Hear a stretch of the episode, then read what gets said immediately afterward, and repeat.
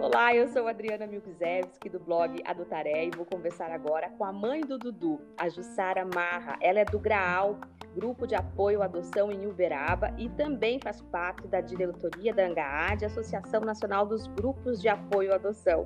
Tudo bom, Jussara? Tudo bem, Adriana. Obrigada pelo convite. Que bom você aqui. Fala um pouquinho do Dudu pra gente. Com quantos anos ele está agora? Dudu agora está com seis anos e ele chegou aos oito meses para mim. Dudu é mais do que a resposta para os meus sonhos, assim. Ele é tudo para mim, tudo, tudo, tudo. Sara, quando você foi lá pensar no perfil do filho, o que você colocou? Uh, quando, quando eu fui colocar, acho que foi a parte mais difícil da habilitação. É, quando eu olhei aquelas características, eu me vi muito acuada, porque por mais que a gente tenha passado por uma preparação muito bacana, na hora de realmente materializar, eu achei muito difícil. É, eu coloquei uma criança até três anos é, e sem doença incurável. Foram as duas únicas, foram as duas únicas coisas que exigências assim, as duas limitações. É, não importava sexo, não importava cor de pele, é, e era uma criança só. E quando ele chegou, é algo que você já imaginava nele, estava ali na sua frente? Nada. Nada. Primeiro que é, foi, foi uma surpresa é, receber uma criança tão nova. Hum, quando, quando eu coloquei os três anos, é, nunca na minha vida eu imaginei que viria um bebê. Ele veio pelo cadastro nacional, então ele veio de uma comarca onde não tinham habilitados é, para o perfil dele. Então foi uma surpresa. E por mais que eu não tenha escolhido sexo, eu não me imaginava mãe de menino. Então, assim, tudo diferente, foi tudo uma surpresa. E quando você fala assim, ele não, ele não tinha o perfil de pessoas cadastradas na comarca, ele era um bebê. Ele era um bebê. Era uma comarca muito, muito pequena. É, só tinha uma senhora habilitada e ela queria uma menina. Ah, olha só. É. Assim ele foi seu. Exatamente. E o que você. A, a, da, de alguma característica dele foi muito questionada? Você teve que trabalhar com isso socialmente? Como foi? Eu, eu não sei se chegou a ser questionada, mas o fato de, de nós sermos brancos. É, eu adotei o, o, o, Dudu junto com o meu ex-marido é, e nós somos brancos e o Dudu é negro.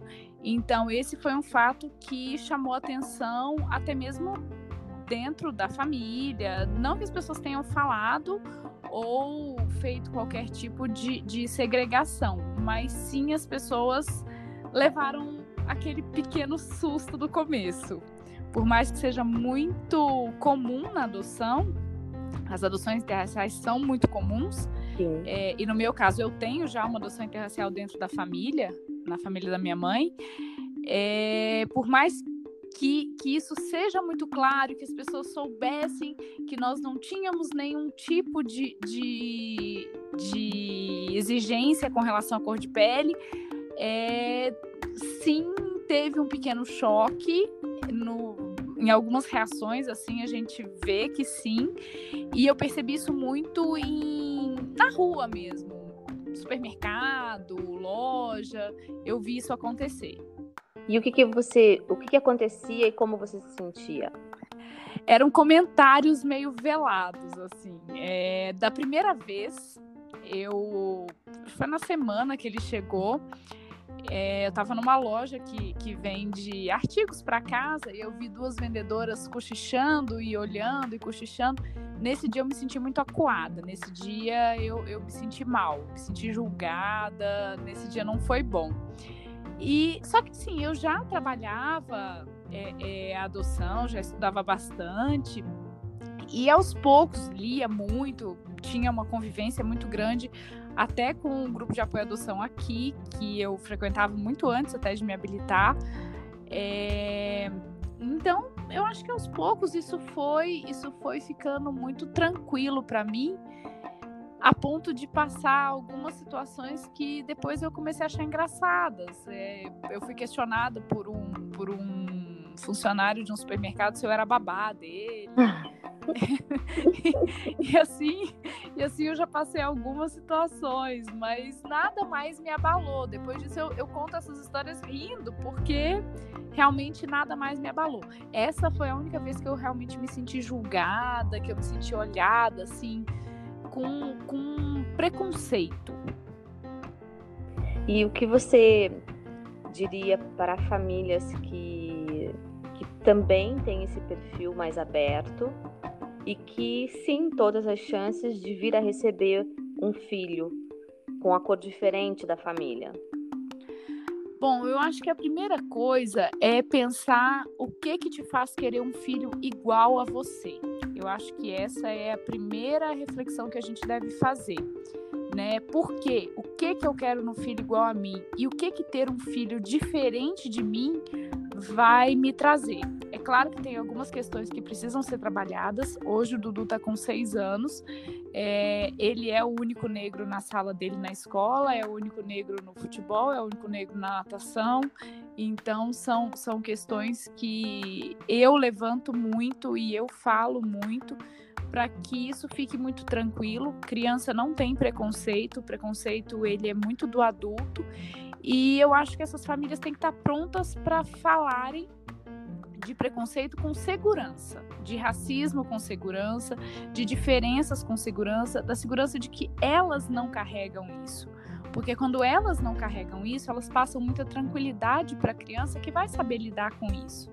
E aí inserindo isso nos ambientes, na escola, né, nos ambientes sociais, e inserindo isso aos poucos. É um brinquedo com a, cor, a mesma cor da pele da criança, é o livro com o personagem, é um desenho animado, é o tal do lápis de cor, que eu agora estou apaixonada pelo ah, lápis de cor. Eu... Né? Também do... a minha também tem de cor agora. É, e, inclusive aconteceu uma coisa muito legal na escola do Dudu, que a, a coordenadora da educação infantil me chamou o dia que eu fui lá pegar, entregar o material dele e me disse que por conta de uma postagem até que eu tinha feito no Instagram, eles tinham parado para pensar sobre isso e a partir desse ano todas as salas da educação infantil vão ter disponível para os alunos no potinho, no potinho é, é, conjunto lá deles, aqueles lápis de cor dos tons de pele.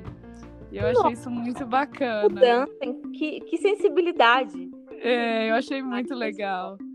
E que legal, Fiquei muito feliz. Olha, um exemplo mesmo de como a gente pode participar da escola com a nossa família por adoção, né? É, com as cores que nós temos, todas elas, juntas. Sim. poder é, colocar dessa forma tão afetiva, tão carinhosa é, nesse ambiente que eles, eles passam boa parte do tempo deles ali, né? Muito especial.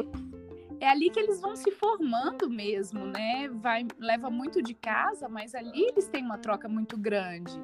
Então é, é muito importante que isso venha também da escola, não só de casa.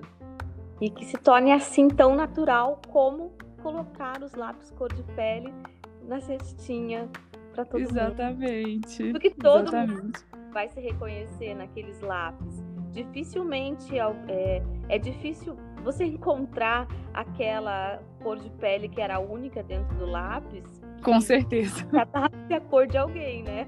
Pois é. é, é eu fico eu fico impressionada como a gente foi ensinado a chamar aquilo de cor de pele, é, sendo que a gente não vê essa cor de pele, né? Ela praticamente não representa ninguém. Ou exatamente. Ela exatamente. representar uma parcela muito pequena da população. Que não é o nosso caso, assim, né? Ai, que ótimo. Jussara, muito obrigada por compartilhar é, um pouco dessa experiência tão tão cheia de amor, assim. Ah, eu que agradeço. Eu acho que a gente só vai quebrando as barreiras, os preconceitos quando a gente fala com eles com amor. Eu acho que é a, a melhor bandeira que a gente pode levantar é, é, ter a tranquilidade de falar com amor, com, com afeto, sobre as questões que são mais caras para gente. Isso mesmo. Que bom, que bom ter você aqui. Ao longo desse ano, nós vamos gravar entrevistas com várias mulheres que estão contando as suas histórias com a adoção. E quero voltar a conversar com você ainda esse ano. Claro, vamos marcar, vai ser um prazer para mim. Muito obrigada. Obrigada a você, beijo. Um beijo. Beijo, obrigada. Tchau, tchau. Tchau.